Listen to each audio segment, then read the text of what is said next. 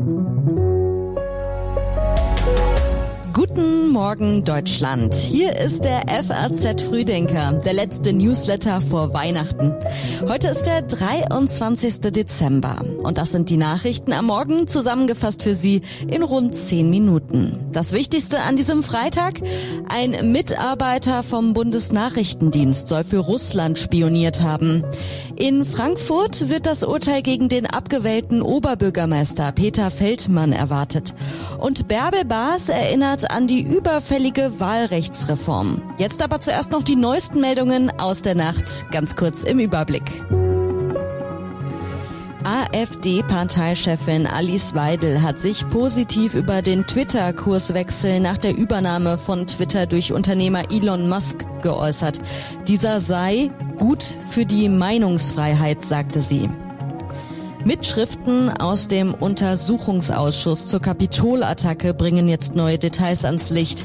Eine Zeugin und ehemalige Mitarbeiterin des Weißen Hauses hat dem Umfeld von Ex-US-Präsident Trump vorgeworfen, sie vor ihrer Aussage vor dem Ausschuss unter Druck gesetzt zu haben. Schauspielerin Nora Tschirner hat ihre Teilnahme an der ZDF-Show Dalli Dalli nach einem Sturz abgebrochen. Hinterher kommentierte sie, es war der lustigste Unfall der Welt. In einem Video bei Instagram sagte sie, mir geht es sehr gut, weil ich immer noch lachen muss. Es war wirklich nichts Schlimmes. Die Texte für den FAZ Frühdenker hat Redakteurin Elena Witzek geschrieben. Ich bin Theresa Salentin. Schön, dass Sie mit uns in diesen Freitag starten. Russland Spionage in den eigenen Reihen? Im Bundesnachrichtendienst hat ein Mitarbeiter mutmaßlich für Russland spioniert. Bei den gesammelten Informationen soll es sich um Staatsgeheimnisse handeln. Der Mann namens Carsten L. ist ein Deutscher und soll Informationen aus seiner beruflichen Tätigkeit an einen russischen Nachrichtendienst weitergegeben haben. Der Bundesnachrichtendienst hat den Verrat offenbar selbst entdeckt und inzwischen den Generalbundesanwalt eingeschaltet. Carsten L. wurde am Mittwoch festgenommen. Wie der Generalbundesanwalt mitteilte, sitzt er in Untersuchungshaft. Die Ermittler haben seine Wohnung und seinen Arbeitsplatz durchsucht, außerdem die einer weiteren Person, die bisher nicht genannt wurde. Nähere Informationen zur konkreten Tätigkeit vom Mitarbeiter oder zum Schaden wurden nicht mitgeteilt. Der Bundesnachrichtendienst unterzieht alle seine Anwärter einer Sicherheitsüberprüfung. Auch die Mitarbeiter werden getestet. Trotzdem kommt es zu Verratsfällen. 2014 flog beispielsweise ein anderer Mitarbeiter auf, der auch als Quelle für amerikanische Dienste arbeitete. Mehr zu dem Thema finden Sie auch online zum Nachlesen auf faz.net.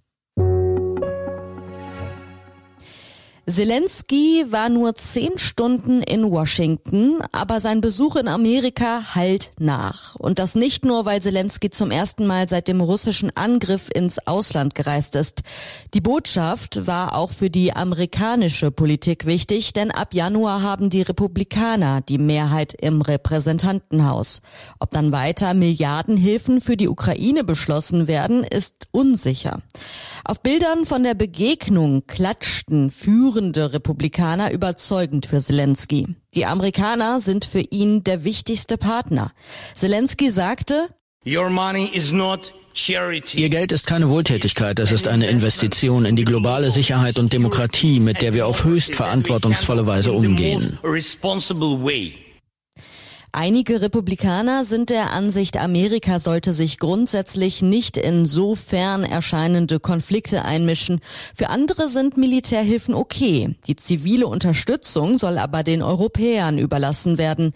Wieder andere wollen die Ukraine-Politik offenbar nutzen, um an der Grenze zu Mexiko eine veränderte Politik zu erzwingen. Die internationale Gemeinschaft steht nach wie vor an der Seite der Ukraine. Bundesaußenministerin Annalena Baerbock sagte im Interview mit der deutschen Presseagentur, wir werden in unserer Unterstützung für die Ukraine nicht nachlassen, nicht über die Festtage und nicht im neuen Jahr. Nicht solange Russland diesen brutalen völkerrechtswidrigen Angriffskrieg führt. Der Prozess gegen Feldmann endet. Das Landgericht in Frankfurt entscheidet heute über den Verdacht der Vorteilsannahme gegen den abgewählten Frankfurter Oberbürgermeister. Peter Feldmann war angeklagt, weil seine spätere Frau wegen seiner Oberbürgermeisterstellung einen Job mit überhöhtem Gehalt bei der AWO bekommen haben soll. Außerdem soll eine damalige Verantwortliche der AWO im Wahlkampf 2018 Spenden für seine Kampagne eingeworben haben. Im Gegenzug habe sich Feldmann dann vorgenommen, die Interessen der AWO wohlwollend zu berücksichtigen. Als die SPD damals den Rücktritt des Oberbürgermeisters gefordert hatte, hieß es von Feldmann, zum möglichen Gerichtsverfahren.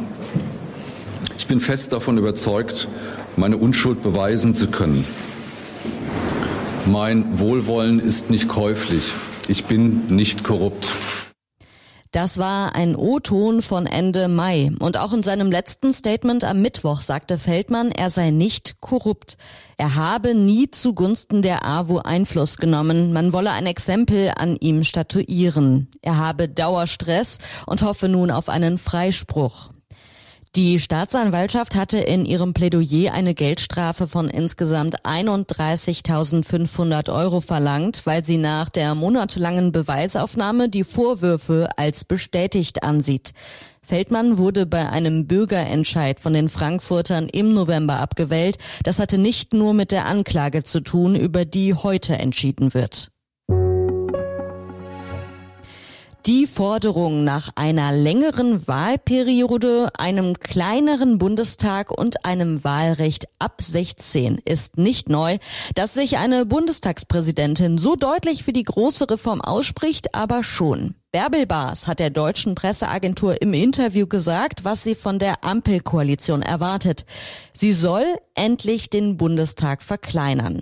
Im Gespräch erinnerte sie außerdem an die Pläne, die im Koalitionsvertrag stehen, eine fünfjährige Legislaturperiode und das Wahlrecht ab 16. Bei vielen Kommunal-, fünf Landtagswahlen und der Europawahl gilt letzteres ohnehin schon. Vom Fünfjahresplan erhoffen sich die Befürworter, dass es sich dann weniger nach Dauerwahlkampf anfühlt. Für die Wahlrechtsreform müsste das Grundgesetz aber mit einer Zweidrittelmehrheit geändert werden. Baas kritisierte in dem Gespräch außerdem, dass Gesetzesvorhaben zurzeit so schnell durchs Parlament gepeitscht werden. Die Abgeordneten bräuchten Zeit, um sich in die Themen einzuarbeiten und über Alternativen nachzudenken. Zitat die Bürgerinnen und Bürger müssen die Debatten und Vorschläge nachvollziehen können, sonst entfremden wir uns, sagte sie. 21 Millionen für den Smog. Wer wegen dreckiger Luft krank geworden ist, kann vom Staat keinen Schadenersatz verlangen. Aber ganz machtlos sind Smog-geschädigte Bürger nicht. Geklagt hatte ein Pariser.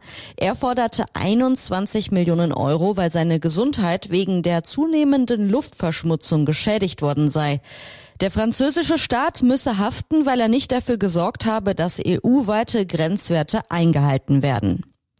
Die Generalanwältin am Europäischen Gerichtshof war in ihren Schlussanträgen vor einigen Monaten dieser Ansicht gefolgt.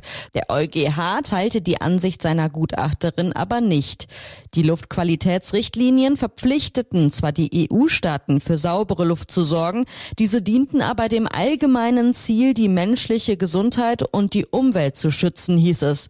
Einzelnen Bürgern werden also keine Rechte zugewiesen, die EU-Länder könnten aber unter Umständen nach nationalen Vorschriften haftbar sein. Außerdem erinnert er daran, dass Einzelpersonen das Recht haben müssen, von den Behörden Maßnahmen zu erstreiten.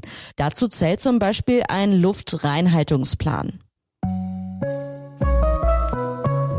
Wir stehen kurz vorm Weihnachtswochenende und vor einigen Tagen hat Bundeskanzler Olaf Scholz gesagt, Viele freuen sich schon auf die Festtage, auf die Zusammenkunft mit den Liebsten, mit der Familie und mit den Freunden. Das sind auch Tage des Zusammenhalts, der gerade in dieser Zeit besonders wichtig ist. Denn das war ein Jahr, das hinter uns liegt, das uns sehr herausgefordert hat. In den Weihnachtsfeiertagen bleiben einige Kirchen kalt. Aus finanziellen und ökologischen Gründen soll weniger geheizt werden.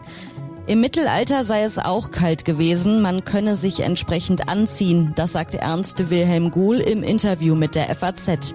Er ist evangelischer Pfarrer und Landesbischof der evangelischen Landeskirche in Württemberg.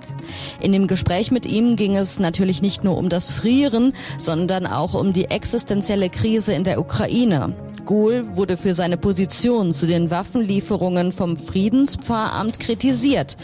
Es gibt keinen Frieden ohne Gerechtigkeit, sagt er. Wir wissen ja von den Verbrechen gegen die Menschlichkeit durch die russischen Angreifer.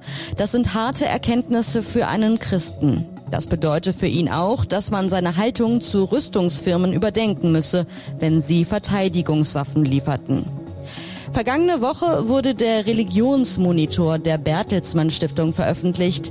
Der Anteil der Christen in Deutschland ist demnach zum ersten Mal auf unter 50 Prozent an der Gesamtbevölkerung gesunken. 639.000 Menschen sind im vergangenen Jahr aus der Kirche ausgetreten. Jedes vierte Mitglied denkt darüber nach. Und das waren die Nachrichten am Morgen. Ich wünsche Ihnen entspannte Feiertage und frohe Weihnachten.